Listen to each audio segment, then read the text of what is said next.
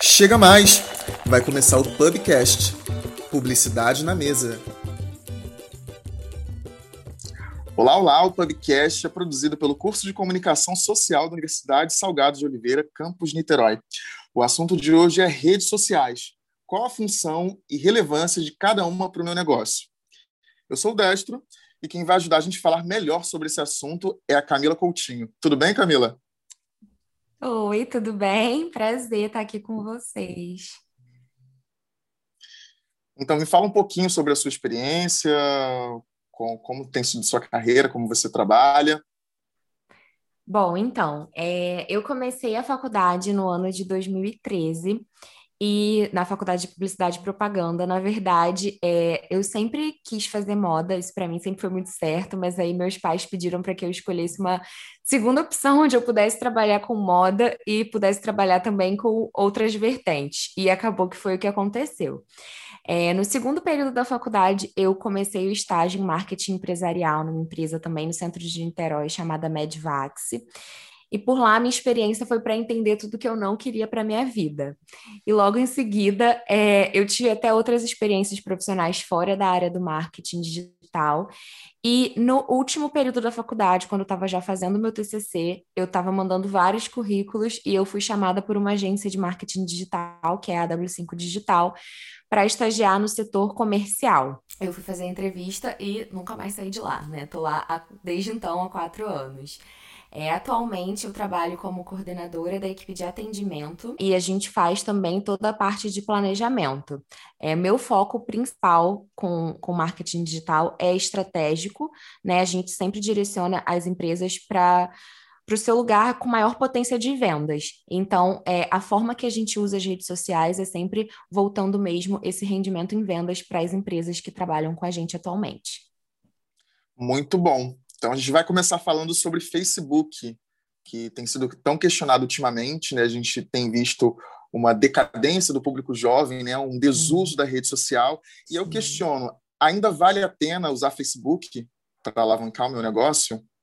Então, é, o primeiro de tudo é muito importante você identificar é, o público que você está falando. Foi o que você falou. O, o Facebook ele está é, decaindo com relação ao público jovem, mas o público mais velho ele está sempre ali.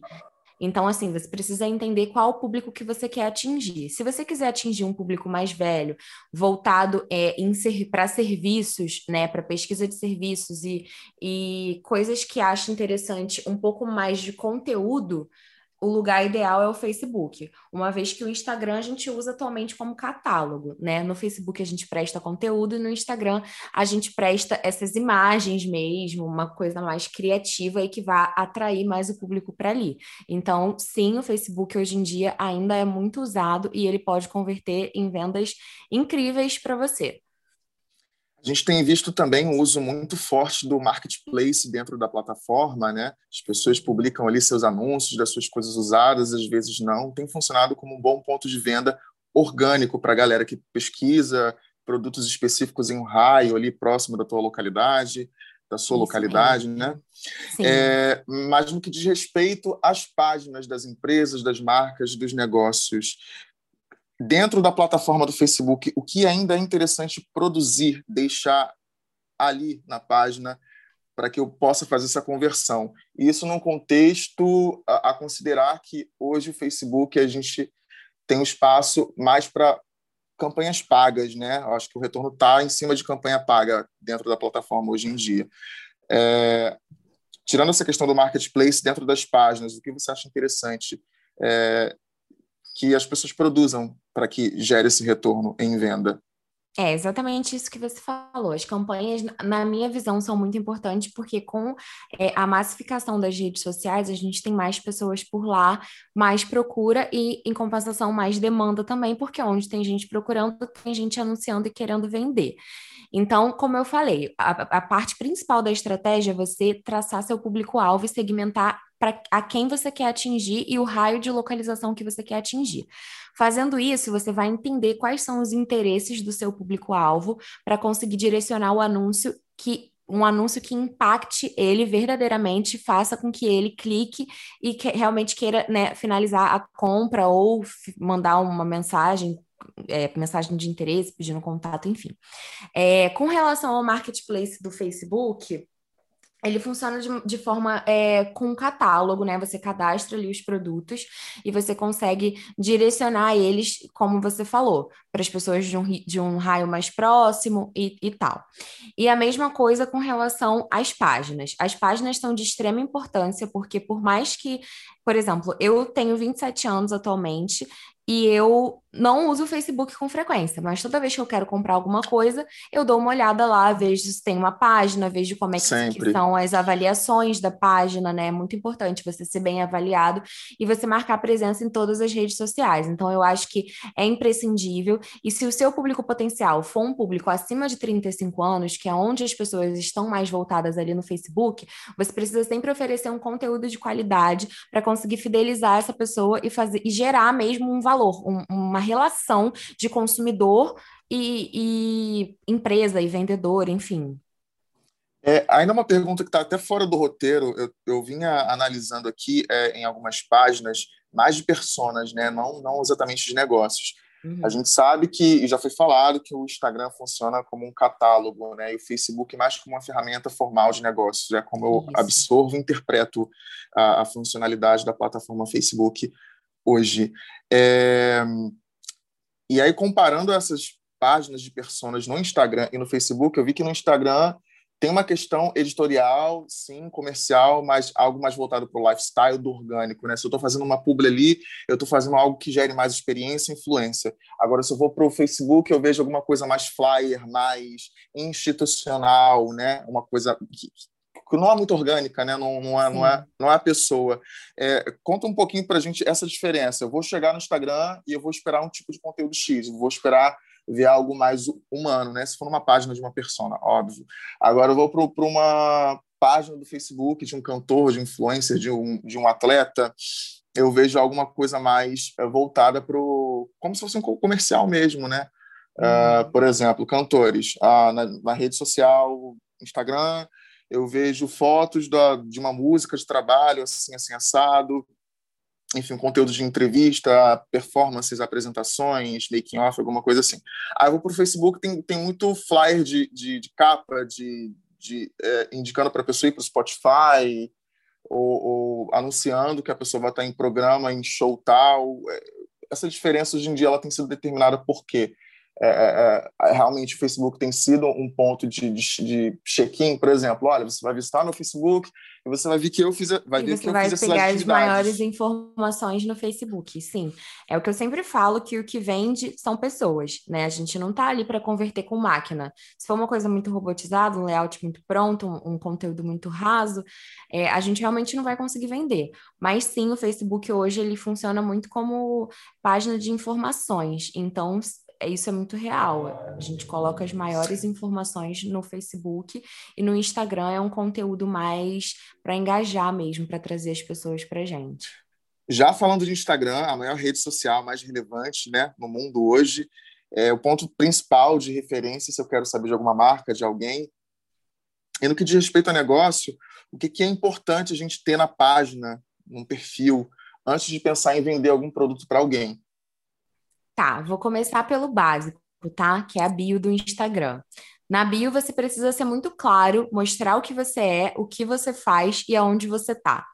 É, descendo um pouquinho, né? Eu tô falando de Instagram, claro, Instagrams, é, contas comerciais, então ali você precisa ter aquele, a, essa função habilitada, né? Então, assim, na bio você colocar quem você é, o que você faz, onde você tá, logo abaixo, direcionar todos os seus contatos para que a pessoa consiga entrar, se conectar com você mais facilmente. É, o conteúdo do Instagram foi o que eu falei com você. Deve ser algo mais bem pensado, é, deve ser um conteúdo bonito que faça as pessoas quererem interagir com você.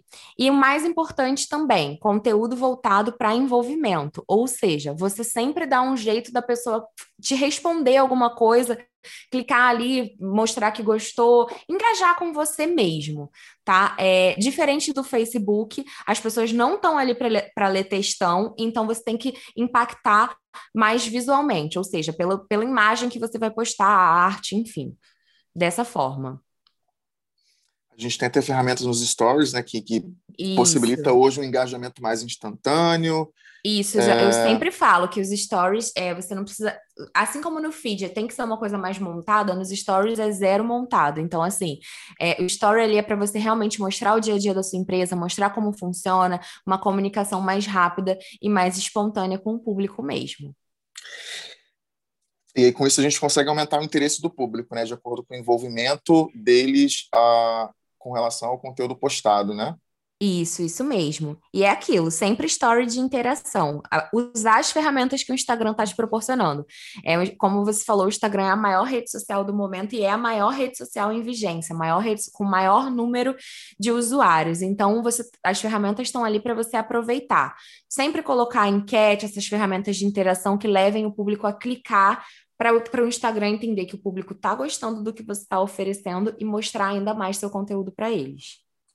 A gente, eu ouvi muito falar de gatilho, né, na questão do marketing digital.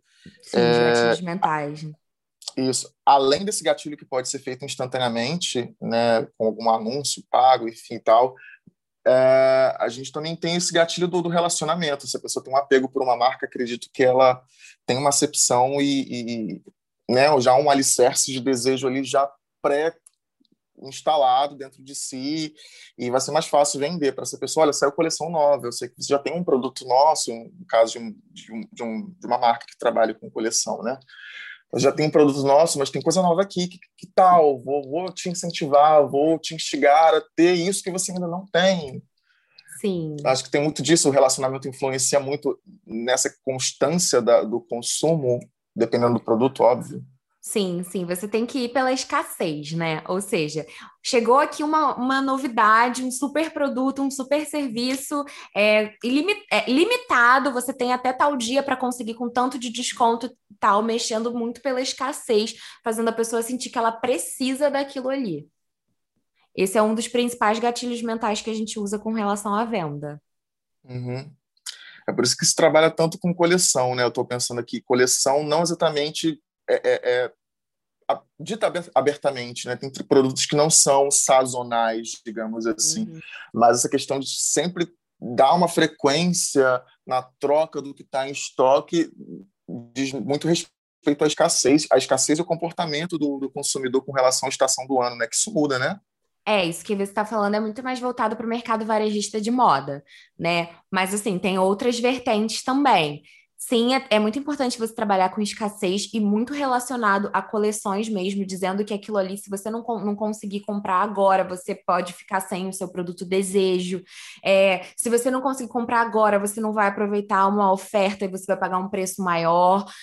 Tudo isso é muito possível. E a mesma coisa com o serviço sabe? É, os gatilhos mentais, eles são fundamenta fundamentais e são muito importantes para você conseguir fazer com que a pessoa, mesmo que não seja o momento certo, consiga comprar ali com você. A gente tem também há pouco tempo instalado, né?